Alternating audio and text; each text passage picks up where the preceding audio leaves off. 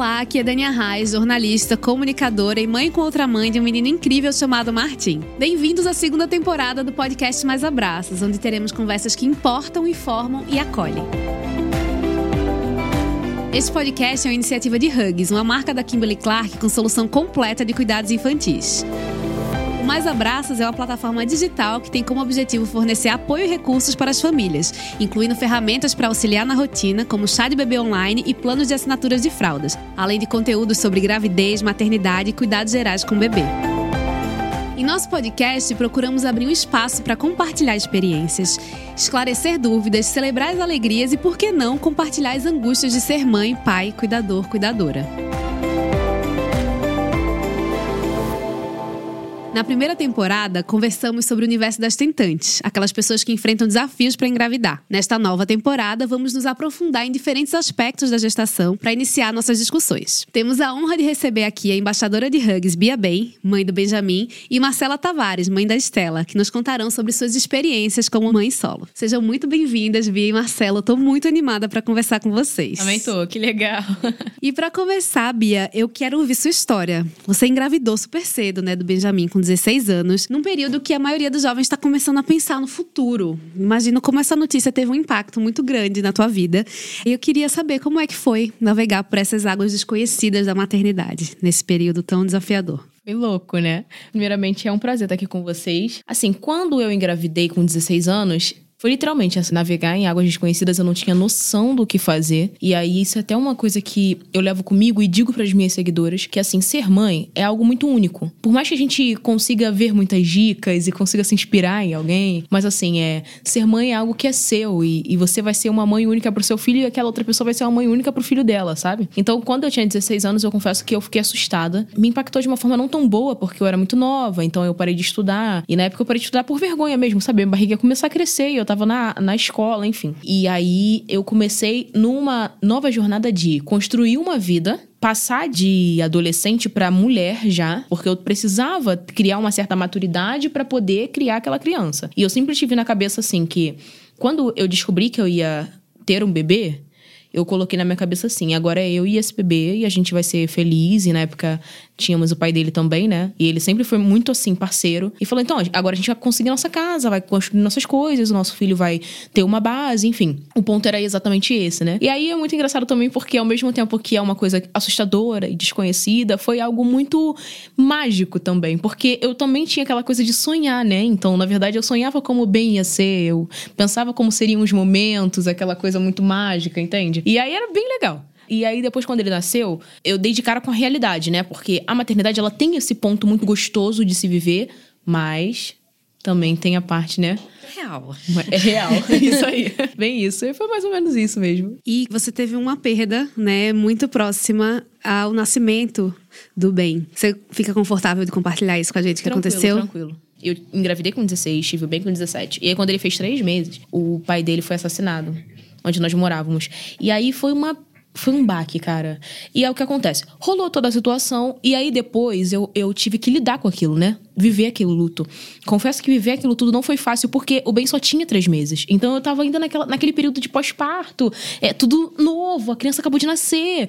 E o que acontece? Lidar com aquilo tudo mexe com várias coisas. Que, por exemplo, quando você vira mãe, o seu emocional já vira outro né? Já mexe muito com a sua cabeça, mexe muito com o seu sentimental. Várias coisas você tem que reafirmar para si, várias coisas mudam, você muda muito. Eu confesso que virar mãe para mim é, foi um aprendizado muito grande porque eu aprendo até hoje com meu filho. E acredito que eu vou aprender pro resto da vida, né? Porque a vida é isso, é essa evolução, né? Lidar com aquela perda, né? E assim, tem uma questão para mim que foi o quê? Quando eu era pequena, que eu fiz seis anos de idade, o meu pai faleceu. E aí, meio que quando ele faleceu, me remeteu aquela outra perda. E aí eu fiquei muito mal. E aí eu confesso para vocês que eu tenho uma ligação muito forte com o Ben, sabe? A gente tem um afeto muito profundo um com o outro.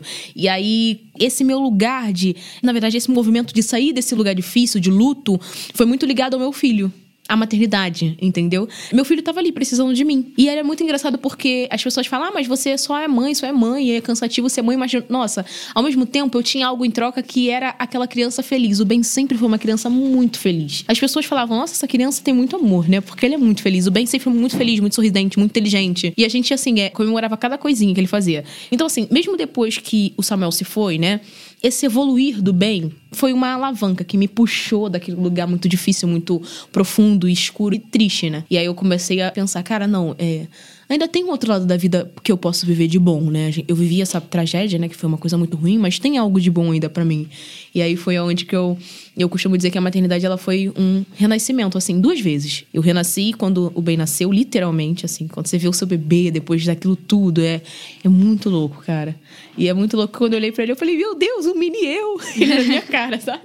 E aí depois, quando isso aconteceu, foi de novo, porque aqueles momentos ficaram mais latentes, né? Sim. Sabe? Mais fortes. Então, sabe, cada pontinho, assim, vocês são mães, vocês sabem que é. É muito louco, assim. É, você.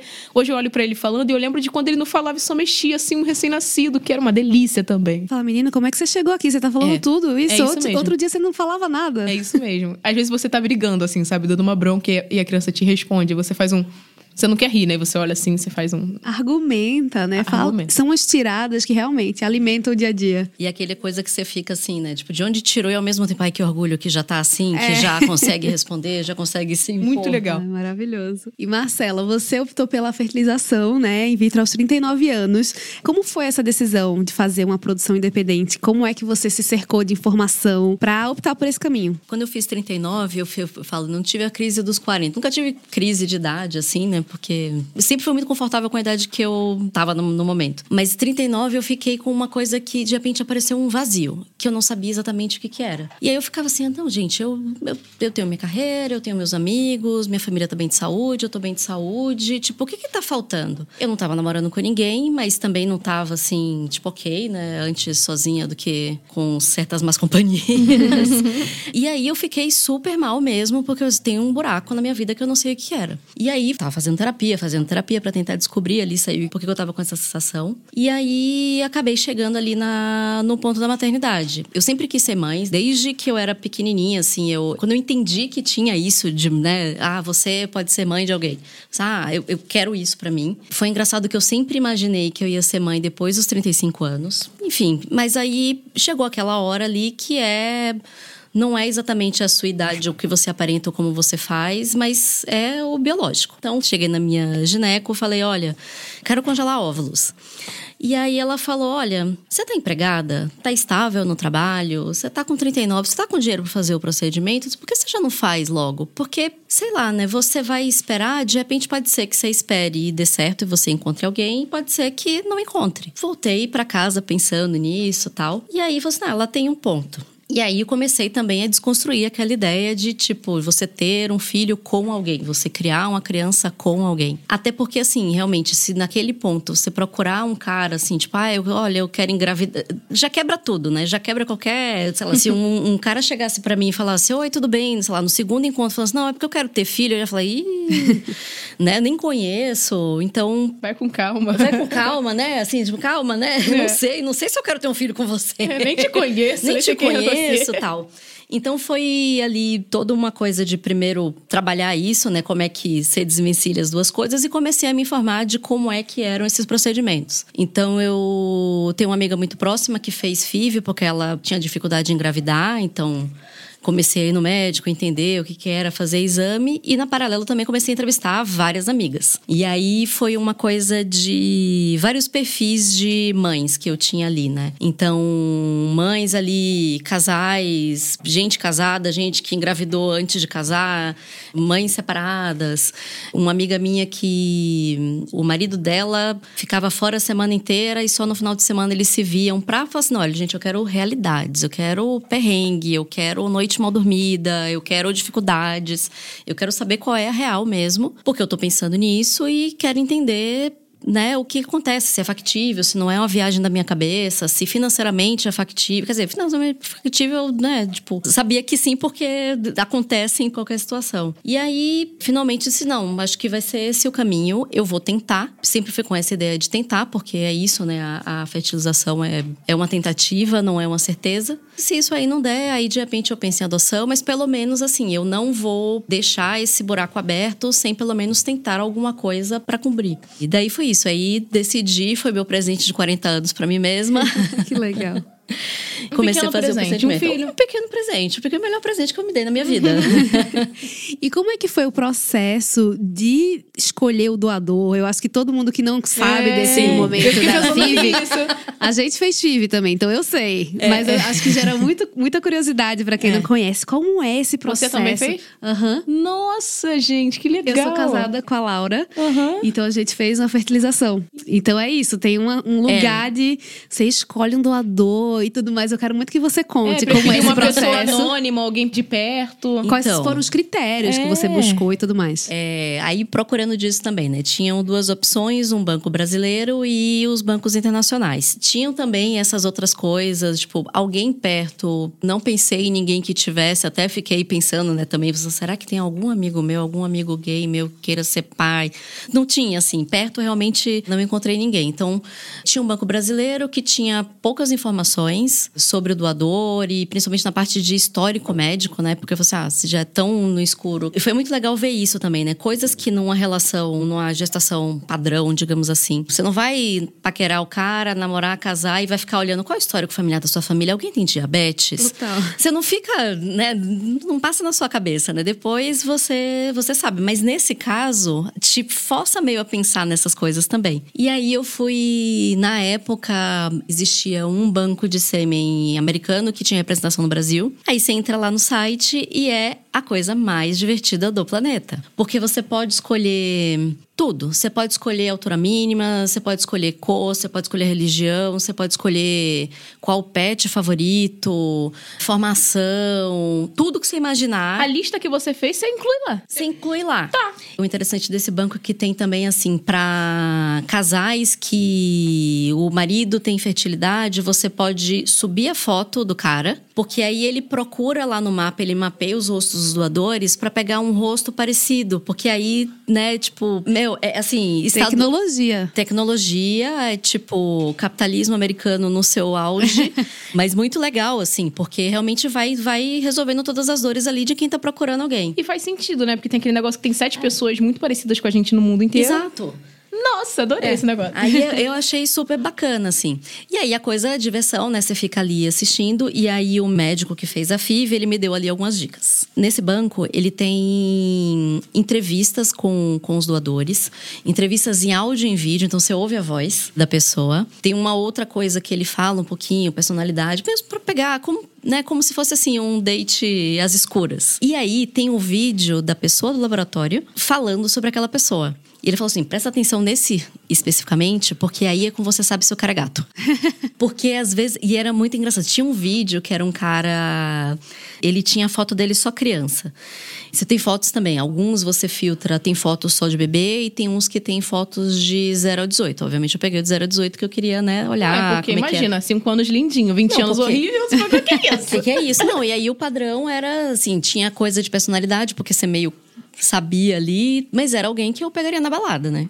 Então aí você ouve realmente nos áudios do laboratório, você vê que a pessoa tá muito empolgada. Tinha um que a menina tava se derretendo por um cara, porque ele era lindo e ele era quarterback, não sei o quê. Ai, meu Deus, isso é muito, muito filme, que legal. Não, era, era muito, era, é, muito, é muito engraçado, essa, é muito engraçado. E aí eu fiz lá uma escolha, e aí eu fui na casa de uns amigos que aí hoje são padrinhos de Estela, e foi eles também que me indicaram médico e tudo mais. E aí a gente disse: não, gente, agora a gente vai fazer uma seleção aqui vamos mostrar aqui os candidatos. E aí a gente ficou lá, tipo, ah, não, mas esse aqui isso, esse aqui aquilo. Então foi engraçado que também, durante todo esse processo, a questão da aldeia foi se formando. Porque foram pessoas que aí, assim, no mínimo, mensagem, saber como tá e tudo mais. Então foi isso, assim, a, a questão do banco foi essa diversão. É claro que a parte que as pessoas mais perguntam, que é, é, eu achei divertidíssimo. Não sei como para vocês também, como é que vocês Eu fizeram? acho muito legal ouvir isso, porque pra gente foi assim, meu Deus, é muito esquisito muito. Você parece um cardápio de gente. A gente É. ficou noiando. Assim, a gente falou, meu Deus, A qual forma é o como você falou já parece uma no coisa mais- começo, mais- foi isso. Você... No começo me deu essa sensação, assim, eu falava, caramba, será. Aí a gente pensou também, será que a gente é um amigo? Aí depois a gente falou, putz, acho que não, nesse momento, acho que nada a ver, porque vai que, sei lá, a família do amigo quer estar presente. É. Hoje em dia eu acho É. até que, putz, seria mais amor, talvez, mas a gente escolheu não. Mas a gente deu uma travada no processo. Aí é muito legal ver que para cada pessoa tem uma forma, né? Cada Sim. um vai. Eu também tenho, tenho amigas que já fizeram e falaram assim: nossa, foi muito divertido. Foi, foi isso, assim, ai, com quem eu sairia num date? Sairia com É. esse, então pode ser. E no fundo, você não, não, não se importa com. Você precisa desse material Sim. genético, mas assim, isso não, não tem uma implicação na história. Depois que a criança tá aí no mundo. É muito louco, assim, dá, dá uma pauta gigante, né? Tudo Sim. isso, assim. É, e foi até uma das coisas também, assim, do da pessoa que eu escolhi, que eu achei legal também. Ele conta, é um, é um cara que é casado, ele tem uma filha. E aí ele disse que ele foi. Al- alguns eles perguntam, né? Por que, que você foi doar? E aí ele falou que ele teve um casal de amigos que teve que recorrer a um banco para engravidar. E aí a mulher dele falou assim: pô, você devia fazer isso para dar chance a alguém. Aí você, cara, é isso. É esse, né? De pegar, tu tem essa história bonita e é isso aqui. E aí tem também a questão da ficha médica, aí dá pra ver se te- o que, que tem do lado de lá, até pra ver probabilidade de ter alguma coisa, mas, mas é muito legal, porque você realmente tem um. É, é estranho, porque é meio um Tinder, mais pro Cupid, assim, que é mais completinho o perfil. Sabia que tem uma curiosidade sobre mim que é, eu acho que há um ou dois anos atrás eu ia doar óvulos. E eu, eu pensei exatamente isso. Eu pensei nessas mulheres, né, que não têm essa facilidade de engravidar.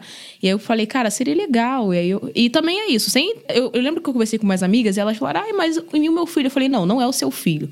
É o filho daquela pessoa. Você vai doar os óvulos e ela vai criar aquela criança. E aí, tipo, não tem nada a ver contigo, porque é só. E é bem mais restrito, é bem mais difícil você, É, você né? pegar a doação de óvulos. É bem mais difícil, É né? bem mais difícil. E é muito legal, que você tá ajudando É. alguém a formar uma família. É, Sim. e é, e é uma coisa que, tipo assim, é literalmente. É mágico, né, cara? Cê- é- é, vocês vão falando assim, eu vou olhando, falo que é muito, muito legal. Fico imaginando eu nesse cardápio. A pessoa ouvindo minha voz. Oi, eu sabia bem. muito bom, muito bom, muito legal. E aí você engravidou, depois da escolha você engravidou de primeira. Como é, que aí foi eu, essa eu parte? digo que eu não ganho mais na Mega Sena. Porque eu fiz a FIV, eu fiz um- uma rodada de tratamento.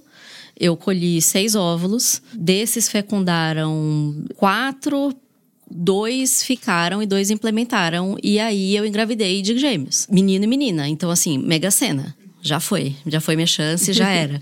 Pra mim foi um processo muito tinha que ser e foi muito legal que assim, não era isso, tipo, cada vez mais estava reforçando ali aquela aquela decisão que eu de jeito nenhum me arrependo de nada, mas foi legal que tipo, tinha que ser isso mesmo, tinha que ser isso mesmo. Fiquei nervosa também, né, ali principalmente ali naquele momento que é tem aquela bando de hormônios e, e as injeções na barriga. Eu tenho medo de injeção, nunca levei tanta furada na minha vida. Ainda ainda tenho medo, mas melhorou, né, com isso. Mas foi isso. A parte toda do tratamento foi passou super batido, tudo lindo. E aí você passou por uma dor inimaginável, né? Que você, durante a gestação, já descobriu alguma intercorrência ou foi depois que eles nasceram? Que Tava tudo perfeito na gravidez. Aí a minha gineco falou assim: olha, 40 anos, gemelar, é gravidez de risco. Então tava acompanhando super e qualquer coisa me dava, sei lá, alguma coisa estranha, eu ia no PS, mas no mínimo eu ganhava uma, uma ultrassonografia e via ela falava: oi, gente. Só que no trabalho a situação não estava muito legal, assim, tava bem estressante. Já tava, na verdade, assim, até antes de engravidar, já tava uma situação meio ruim e, e burnout. E aí a notícia de que eu ia fazer isso, porque eu tinha que falar no trabalho, só piorou as coisas. E aí uma relação super conflituosa ali com a chefe. Tava super burnotada. A minha gineco falou assim: não, você vai parar de trabalhar no dia tal, assim, três meses antes da data prevista, para me proteger mesmo ali da coisa. E aí eu fui no PS, acordei um dia, achei uma coisa meio estranha, fui lá.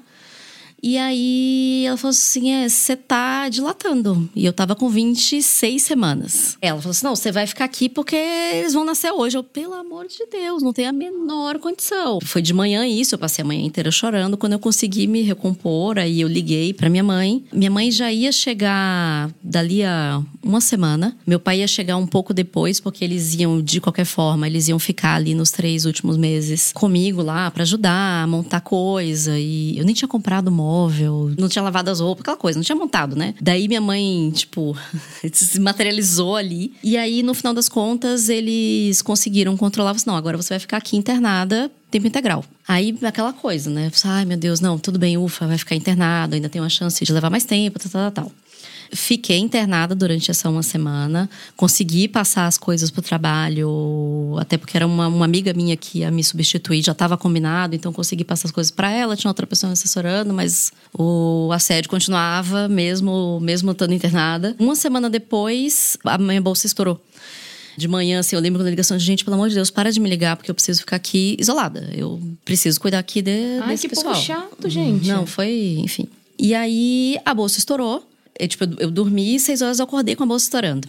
Corre, parta. Assim, o lado bom é que eu tava naquela coisa, tipo, tá, queria ser mãe, não sei o que, não sei o que, mas na hora do parto eu não queria muito pensar sobre esse assunto, né? Porque dá aquela paura, aquela coisa, como é que vai ser e tal, e eu com a coisa da injeção e medo, e no final das contas, assim, foi super rápido, porque eu desci pro quarto seis e meia, às oito e meia eles tinham nascido. Foi parto normal, Tipo, a minha gineco chegou, eu pedi, eu disse, não, pode dar uma, uma coisa. Ela chegou, eu achei que ela tava alucinando, que você não tomei anestesia, eu tô alucinando que essa mulher conseguiu chegar sexta-feira, seis horas da tarde da Black Friday.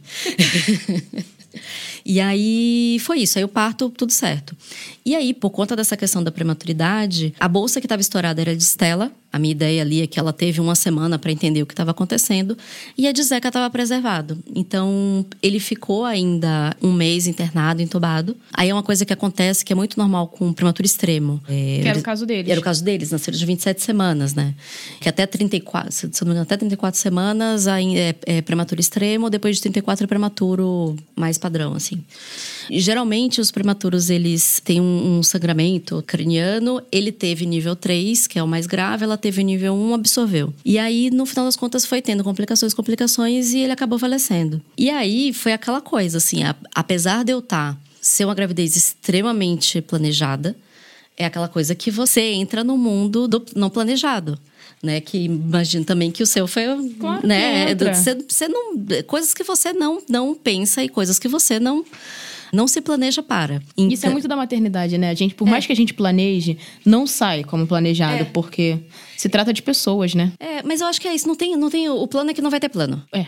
O plano é que não vai ter plano, né? Você vai pensar alguma coisa, você vai ali tentar fazer o, o que você acredita e aí você vai ter que aprender a pivotar quando as coisas vão acontecendo ao longo do caminho. E aí foi legal ouvir Bia porque é muito isso, assim, você tá naquela situação que já era uma situação tensa por si só, porque você tá ali no ambiente de UTI, as crianças na, na incubadora e você com outras mães também naquela situação. Já é um meio, meu Deus do céu, o que, que vai acontecer?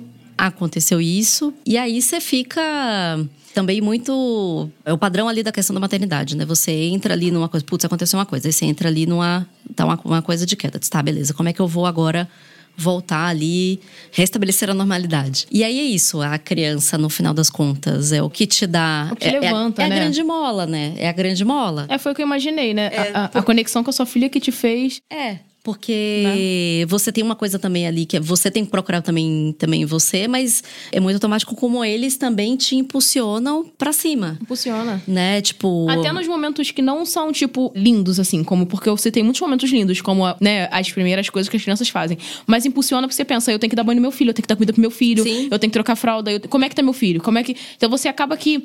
é, Acontece também nessa questão da maternidade, eu não sei se aconteceu com vocês, mas provavelmente sim. Que quando a gente vira mãe, a gente se coloca em segundo lugar, muito. Porque a criança acabou de chegar, então é ela, é ela, é ela, é ela. E isso acontece muito. Então, eu acredito que, que situações muito difíceis, assim como você passou, como eu passei, são situações que passar na maternidade.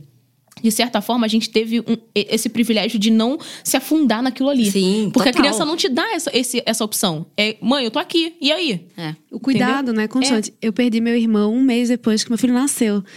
Foi um negócio, assim, que demorou muito tempo. Acho que agora eu tô me recuperando. Mas era isso, assim, aquela. A vida se impõe, assim. Eu, até é. uma vez eu escrevi um texto sobre isso, tipo, porque você tem que trocar fralda, você tem que cuidar. Por mais que você esteja triste, você você também não quer ser uma mãe triste. Você, você é. quer. Eu tinha muito medo disso, assim, de ser uma mãe triste sim. por causa dessa perda. Não sei se vocês passaram por isso, assim, de, sim, de, sim. de ficar num lugar de tipo.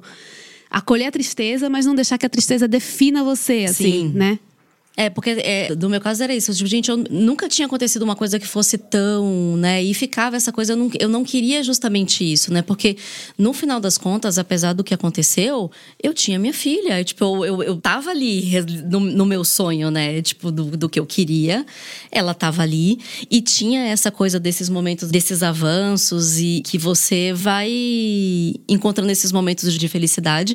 Mas você vai aprendendo também até as duas coisas vai, também. Porque sim. você tem que ter a hora também que você vai sei uhum. lá, chorar no chuveiro, ou você vai. Isso que você falou, eu me identifico muito. Que eu não queria ser uma mãe triste. Porque é literalmente, você não quer fazer só o de prática, quer trocar fralda, dar comida, você quer ter momentos com o seu bebê, né? Uhum. Que acabou de chegar ali. Mas também tem um ponto, que, eu, que é um ponto que, assim, eu aplico na minha maternidade e dá muito certo para mim, que é viver a realidade junto com ele. Essa questão também de era o quê? Seu filho tinha um mês, seu irmão veio a falecer uma tragédia, uma coisa muito ruim, você ficou muito triste, sim. Uhum. Mas você não pode simplesmente. Não, você meio que é obrigada a passar por aquilo. Tipo, vambora, tem que passar por cima. Tem, a criança tá crescendo, o trabalho tá aí, muita coisa pra fazer. Não, não, é essa pressão, a sociedade é isso. Só que ao mesmo tempo, você tem que viver aquele luto. E aí eu não sei se com vocês funciona assim, mas ao mesmo tempo que a gente teve essa pressão para poder passar por tudo isso, tipo, tem que passar, tem que evoluir, tem que de vez em quando vem uns gatilhos Super. que te levam para baixo e você tipo, meu Deus, eu tô muito mal. E é isso, aí você tem que voltar e vou, vou, volta. E aí, tipo, essa loucura.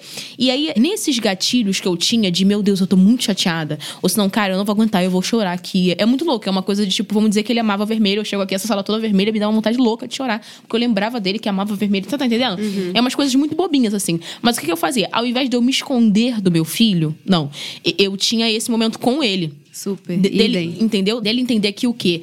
Ele vai ter isso comigo de viver esses momentos de entender, poxa, eu sou amigo da minha mãe. É para além de filho. É, eu sou parceiro da minha mãe. Não, e até para eles entenderem de sentimentos também. Sim, assim, não, e faz vezes... parte da vida deles também. Exato, né? faz parte da história deles. E, e, assim, às vezes que eu tô triste e eu choro, eu quero que meu filho me veja chorando exatamente para ele não achar que eu Você sou alguém. Que não passa pelo tanto de emoção que ele passa, assim. Isso. Eu acho principalmente é, criando meninos, né? A gente tá uhum. tanto querendo ressignificar essa masculinidade, tipo, meninos choram, vê a mãe é. chorando, tá tudo bem. E aí às vezes ele vem e faz um carinhozinho assim. Então, é isso, não é esconder, mas é, eu acho que vira essa montanha. Eu assim, literalmente né? vi aqueles momentos assim do benzinho limpar a lágrima do meu rosto e falar: Sim. não chora, não, você é linda. Ele falava pra ah. mim: chora, não, você é linda. Tipo, muito engraçado. E a gente é exatamente esse ponto. Uma outra coisa também que faz muita, faz muita parte da minha realidade é o quê? Eu passei muita dificuldade, né? Como eu disse pra vocês, eu, eu vim da periferia. Então, tipo, passei por situações bem difíceis. E uma coisa que eu nunca fiz foi o quê? Isentar meu filho disso. Porque, por exemplo, a minha mãe tentou me isentar muito. Eu, agora adulta, entendo ela. Mas criança eu não entendia. E aí, confesso para vocês que em alguns momentos eu tinha raiva de tipo assim, minha mãe não tá comigo. E aí não é isso. Por exemplo, eu vim para cá, para São Paulo, para trabalhar, né? Para poder fazer todo esse projeto, mas eu cheguei para ele e falei, filho, a mãe tá indo trabalhar. Tudo bem? E aí ele fala, tudo bem, mãe. Falou, mas eu volto tal dia. E aí foi muito engraçado, porque a gente tava tendo essa conversa ontem, na parte da tarde que eu fui sair com ele. Eu falei, é... e ele falou, mãe, olha que ele era um boneco assim de um desenho. Ele falou: Vamos ver esse filme mais tarde, comendo uma pipoca? Eu falei: Ó, oh, mais tarde a mãe viaja para trabalhar. Ele falou: E amanhã você tá de volta? Eu falei: Tô. Ele falou: Então de noite, nosso filme. Eu falei: De noite, nosso filme. E aí tem essa questão, essa troca comigo e com ele. Então, por exemplo, ah, eu queria tanto tal brinquedo. Comigo e com o Ben não funciona aquela questão da birra. Ah, eu quero esse brinquedo. Não funciona isso. Eu falo: Poxa, filho, ó, a mãe não tá com muito dinheiro. Eu tenho que comprar tal coisa, sabe? Ah, não, tudo bem. Eu falei: Ah, porque a mãe tem que comprar aquele negócio esse negócio aqui. Ele falou: ah, Não, tá bom. Eu falei: Ó, mas quando eu tiver, eu te aviso que a gente tenta fazer isso acontecer. É o quê? É o diálogo. Que a gente acaba esquecendo de ter com a criança, a gente acaba, tipo, é, colocando ela à parte. Não, a criança é muito é um ser humano igual a gente. Tá eles entendem tudo, tudo, muito rápido. Sabe né? tudo que está acontecendo, né? E aí até uma coisa que é importante também, eu acho que é esse ponto do compartilhar do que tá, do que você está sentindo, tudo mais, para eles também fazerem isso, né? Eles terem é. essa prática. Até para justamente assim, né? Você tá criando, tá criando um menino, não, o menino chora. Uhum. Você se coloca como alguém que ele vai procurar na hora que tiver acontecendo alguma coisa, seja uma coisa feliz, seja uma coisa triste, né? Durante a jornada de maternidade, um dos inúmeros desafios vai ser o incrível talento do bebê fazer xixi e cocô e você poder contar como aliado com a linha Supreme Care de Hugs. As novas fraldinhas Supreme Care com absorção superior e orelhinhas frontais traz conforto excepcional ao seu bebê, proporcionando noites duas vezes mais protegidas contra vazamentos. Para complementar toda essa proteção, nossos lenços umedecidos Supreme Care, formulados com vitamina para hidratar a pele, têm toque suave e limpam duas vezes mais num único lencinho.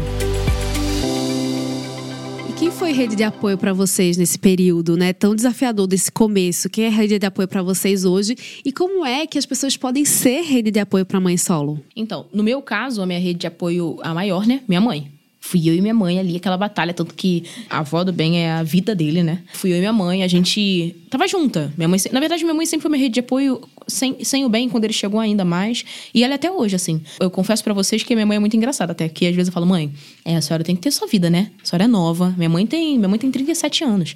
Ai, Falei, mãe, a senhora é nova. Choque agora. é. Falei, mãe, a senhora é nova. Choque. A senhora tem que ter sua vida, a senhora tem que, né, viver, vambora, né? Aí ela, ela fala assim, não, sim, tá bom. Aí eu falei, ó, oh, vou contratar uma babá. Aí contrato fala, tem uma conversa com a menina. Eu falei, gostei de você, gostei de você. Aí um dia, assim, a mãe fica com a babá o tempo todo e fala, ela é uma boa menina mas não dá para cuidar do meu neto, não, vai ser eu. Falou, é mãe, como assim? Deixa a menina. Não, não, não, não, não, não, não, não, não. Aí não, não funciona. Aí toda vez ela acha um negócio ali e ela tem essa coisa com o bem. E assim, é, é muito louco, por quê? Esse primeiro um ano, depois do falecimento do Samuel, eu fiquei com o bem totalmente. Então eu tive essa intensivão de ser mãe esse um ano. Aí depois eu, eu comecei a trabalhar no shopping. E trabalhar em shopping, você sabe como é, né? É, é, tipo, você vai cedo, 10 horas pro shopping, você sai 10 da noite, 11 horas. E eu trabalhava em loja de roupa, então era aquela coisa de, da gente tá fechando a loja, a mulher entrar por baixo assim e falar, só mais um vestidinho. Eu falava, não, não. Deixa eu ir embora. É, era tipo, não, amanhã. E era isso. E é, foi o que eu falei pra vocês. Eu sempre quis ter esse relacionamento com o Ben, então eu acordava, sempre acordei muito cedo. Eu acordava 5, fazia o café da manhã dele todo. Aí ele acordava, aí tomava café. Às vezes eu acordava 6, ele fazia café comigo. E ele levava ele pra escola. Era o nosso momento ali, sabe? Minha mãe sempre me ajudando. Ela sempre me ajudou a ficar com ele enquanto eu trabalhava. E aí depois ela me ajudava com várias coisas, mas aí tem um ponto que eu sempre digo. Por exemplo, a mãe não só precisa de apoio para poder trabalhar, para se divertir também. E essa é uma conversa que eu tenho até com o Ben, sempre tive. E eu sentei com ele esses dias, foi muito engraçado. Minha sogra foi pro Rio, e aí eu queria dar umas saídas com ela à noite, e não tinha como levar criança, né? Eu não tenho ambiente que é pra criança, tem ambiente que não é. E aí eu falei, pô, vou, vou sair nisso aqui. Aí eu conversei com ele, eu passava o dia com ele, aí chegava assim, vamos dizer, umas quatro da tarde, e falava, filho, deixa eu te falar um negócio. Aí ele fala, mãe, eu falei, ó, eu tenho que dar uma saída hoje com a Alê, tá bom? Aí ele, tu vai trabalhar? Que ele já viu. Eu falei, tu vai trabalhar? falei, não, eu vou, agora eu vou me divertir. Mas você sabe, né? A mãe precisa se divertir, que também ficar aqui só trabalhando, né? A mãe é nem uma maluca. Posso me divertir. que nem você se diverte. Ele falou, tá bom, tá bom. E amanhã a gente pode sair? Eu falei, amanhã a gente sai. Então é muito disso. Eu, eu crio nele essa, essa compreensão. Porque eu não quero ter um filho de, ai, vai sair de novo. Eu falo, vou. Que história é essa? É claro que eu vou. entendeu? Então é esse ponto. E a minha mãe, ela tem, sempre esteve ali comigo.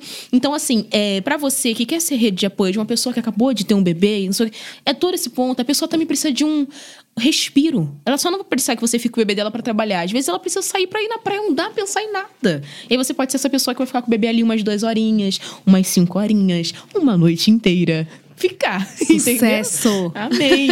entendeu? Ah, no meu caso foram meus pais. Eu sou filha única, né? Então isso facilita bastante a vida. Eles já viriam no nascimento, quando aconteceu tudo isso, então eles vieram de Malicuia e eles ficaram comigo todo esse tempo, né? Eu sou de Salvador. E agora, esse ano, eles acabaram mudando para cá. Então é isso, assim, é ótimo porque é assim, é um amor, é muito lindo ver a interação deles com ela. Eu fico muito feliz assim, primeiro ter esse privilégio de ter esse apoio assim tão próximo, tão constante, mas eu acho que a melhor parte é ficar observando ela conversando com eles, ou interagindo, ou falando alguma coisa, ou uma, a brincadeira que ela tem só com o avô, ou a conversa que ela tem só com a avó. Então eles super o principal. E aí da, da rede de amigos também, essa coisa assim de fazer esses resgates de vez em quando. Nem que seja, às vezes, tipo, não, ó, vou marcar um, um jantar de amigas mais perto da sua casa, porque fica mais fácil você ir. Ou marcar alguma coisa na minha casa ou na casa delas, porque aí eu consigo levar a Estela. Então, então eu não sei se isso aconteceu com vocês, mas comigo aconteceu muito. Por exemplo, a minha rede de amigos fez isso, diminuiu. Muito. Então, tem uma questão também que é o quê? Os rolês agora, eu sempre fui mais caseira. Eu sempre falei que eu sou uma menina de 21 anos com uma cabeça de 89. Eu era da rua. Você tá entendendo? Você era da rua? eu não, eu sempre fui caseira. Eu adoro, assim, tipo, fazer um fricassê, ficar em casa o dia inteiro, comer um, um hambúrguer à noite e assistir muitos filmes e conversar. Ainda mais agora que eu virei mãe, aí os rolês são na minha casa, né? Tipo, gente, vamos fazer. Mas eu tenho duas amigas que estão comigo. E elas entendem, assim, são, são amigas minhas. Uma tem filho e a outra não. E essa que não tem filho é a madrinha do bem, inclusive. E aí ela tá sempre ali com a gente. Mas assim, dá uma diminuída essa, essa questão das amizades. Eu não sei se pra vocês aconteceu isso, mas comigo aconteceu muito. Eu acho que acaba a gente se juntando com quem tem filho da mesma idade, que aí já entende muito do rolê, assim, ai, ah, precisa comer essa hora, o meu ainda faz soneca. E é, eu fico muito confortável com os amigos que têm, que entendem do momento, assim. Isso. E que estão abertos a isso, a, a, brincar, a entender que às vezes o programa vai acabar mais cedo, mas os amigos também que querem conviver com essa pessoa nova, né? É, essa criança, assim. Eu também tenho aquela coisa interesse. de tipo, se a pessoa falar, ai, porque não dá pra ter criança. Ah. Então, tipo assim, eu sei que tem lugar que não dá pra ter criança. Eu não vou sair pra um, sei lá, pra um samba à noite e vou levar meu filho. Mas é não. é outra forma de ajudar também, né? Vai convidar a amiga do final de semana, procura um lugar com um espaço kids, faz um. Começa tipo, mais cedo. Começa gente. mais faz cedo. festa de tarde no sábado e não às é. nove da noite de sábado. Nove da noite é hora do edredom já. Nove da noite, às vezes, a gente dorme junto. Várias vezes a gente dorme junto. É, entendeu? Antes de seguirmos com a nossa conversa, quero compartilhar uma surpresa especial com você, ouvinte. Durante esta semana, use o código temporada 2 para receber 15% de desconto na nossa loja online, maisabracos.com.br, maisabraços.com.br. Mas lembre que essa oferta é válida apenas até o dia 30 de agosto. Repetindo o código temporada 2. Bem agora tá com três anos, né? Como é que você se equilibra nesses diferentes papéis? Assim, ser mãe dele, ser amiga, ser uma disciplinadora também. E como é que foi o teu resgate como mulher depois da maternidade? Você falou um pouco disso, né? Que esse, no começo, é uma dedicação total. E como foi o processo de permitir que um novo parceiro entrasse na sua vida e, consequentemente, na vida do bem também? Nossa, quanta coisa. É, então. então, o que acontece? Conciliar, né? Ser mãe, ser disciplinadora, né? Uhum. Então, disciplinadora é uma coisa muito doida, porque é aquela hora que você né, é um tom mais firme. Eu não costumo gritar com o bem. Confesso pra vocês que às vezes eu, eu dou, uma, dou um surto. Vou contar uma história pra vocês. Eu falei pro Benjamin: não pega o copo de vidro com suco de maracujá, bem específico, né? Com suco de maracujá, porque vai cair no chão, vai quebrar. Eu acabei de, eu tinha acabado de lavar minha cozinha, gente. Eu sou, eu sou louca da limpeza, minha casa é toda limpa. Falei, acabei de lavar a cozinha. Falei, não, não pega. O que, que o Benjamin fez? Tomou o suco, o suco caiu, quebrou. Eu falei, ai meu Deus, não acredito, avisei, não, não. Gritei, surtei, maluca. Aí o que aconteceu? Eu olhei para ele, ele ficou sentado assim no sofá, ele percebeu que ele errou também, ele ficou sentado no sofá, ele ficou me olhando. E aí, passou um tempo, eu limpei, me acalmei, tudo aquilo, cheguei nele, sentei do lado dele e falei assim: "Filho, posso falar contigo?" Dei uma obradinha assim, ele falou: "Posso falar contigo?" Aí ele falou: "Pode, mãe." Falei: "Você me desculpa por ter gritado com você?" Ele falou: "Você me desculpa por ter quebrado seu copo com suco de maracujá?" E aí é muito legal essas ideias porque eu vejo que é a troca. Porque ali ele podia, ele não ia me pedir desculpa. E aí, quando eu chego nele, tem essa troca dele pedir desculpa. Então, é, tem muito disso, assim. Eu não costumo ficar gritando com ele, não porque quando eu grito, assim, não vou falar, ah, não grito nunca. Às vezes acontece. Mas quando eu grito, eu vejo o olhinho dele fazendo tipo um sabe? Mas quando eu tenho que falar sério, eu falo. A gente é muito amigo, então a gente brinca muito com o outro. Aí às vezes eu percebo que ele tá confundindo, aí eu falo assim: bem, agora é sério, a mamãe precisa que você faça isso. E aí ele entende, aí ele dá uma parada, entendeu? Tanto que. É, Muda o é, tom de voz, aí eles, é, eles já captam que É isso mesmo.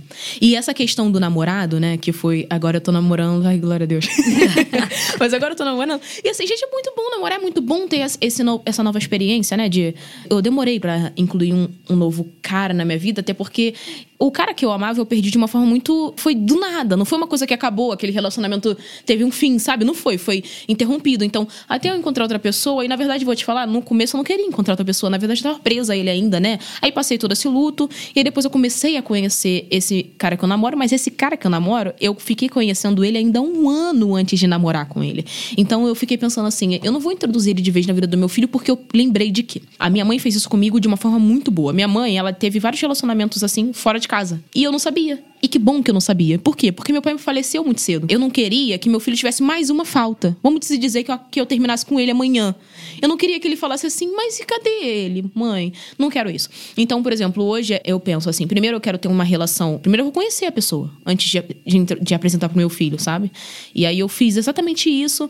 E aí foi isso. Hoje eles têm um relacionamento muito legal. E assim, é, sendo bem sincera, um pilar para mim é se a pessoa se dá bem com meu filho. E aí é muito, muito legal que tem uma coisa que eu acho que eu vou já pular para uma outra pergunta, que é uma pergunta de o que que você não gosta de ficar ouvindo quando você é mãe solteira, entendeu? Que é uma coisa que muita mãe solteira ouve e é, tipo, quando você é mãe solteira e você começa a conhecer um cara, e se esse cara fizer isso, você já pode ralar desse cara. Que é tipo assim, aquele cara acha que vai ser pai do seu filho. Gente, a gente não tá procurando um pai pro nosso filho. É real. Porque tem várias questões de você ser mãe solteira. Por exemplo, no meu caso, o pai do meu filho faleceu. Mas tem mães que o pai do filho tá lá, eles só estão separados, mas ele tem um pai. Então, tipo, a gente não tá procurando um pai pro filho. E essa é uma situação muito chata e, e desgastosa. Aí fica o cara no começo, tipo, ai, cara, ela tem um filho, eu tenho, mas não necessariamente você precisa ter vínculo nenhum com ele. E também tem uma coisa que as pessoas às vezes confundem que a gente é mãe solteira, a gente não quer necessariamente um relacionamento e um casamento com você. Às vezes é só diversão. Igual você quer. Então calma, sabe? É uma coisa meio chata, assim. Mas eu sempre deixo claro, tipo, calma, vai com calma, cara. Também tá se achando demais, hein? calma. O que é que você não aguenta mais ouvir nesse sentido, assim? Porque eu imagino que você deve ouvir coisas, né? Deve ter ouvido, ai, mas você não sente falta de ter um parceiro. Quais foram as estratégias que você adotou para enfrentar essas questões de ser uma mãe solo? E o que é que você não aguenta mais ouvir também? Olha, estratégia mesmo era. Isso, isso daí, nas, nas várias entrevistas, apareceu bastante, né? Porque, assim, eu, eu adoro trabalhar, tenho esse bichinho picado em mim. Eu acho que faz parte do que eu sou, eu, eu, eu curto. Não queria abrir mão disso. Antes, uma das coisas que eu vi, ah, essa sua carreira vai acabar. Não vai acabar nada, tá ótimo, obrigado. Aquela coisa de como é que você prepara a logística. Então, uma escola que é perto de casa, ela fica em tempo integral. Porque eu também, assim, eu não queria que. Eu quero que meus pais tenham, convivam com ela, tipo, tenham essa vivência. Mas, mas não sejam não, babás dela. Não, né? não, é, então, não quero que seja babá, entendeu? Eu, é, é, é, eu, quero que eles curtam a neta.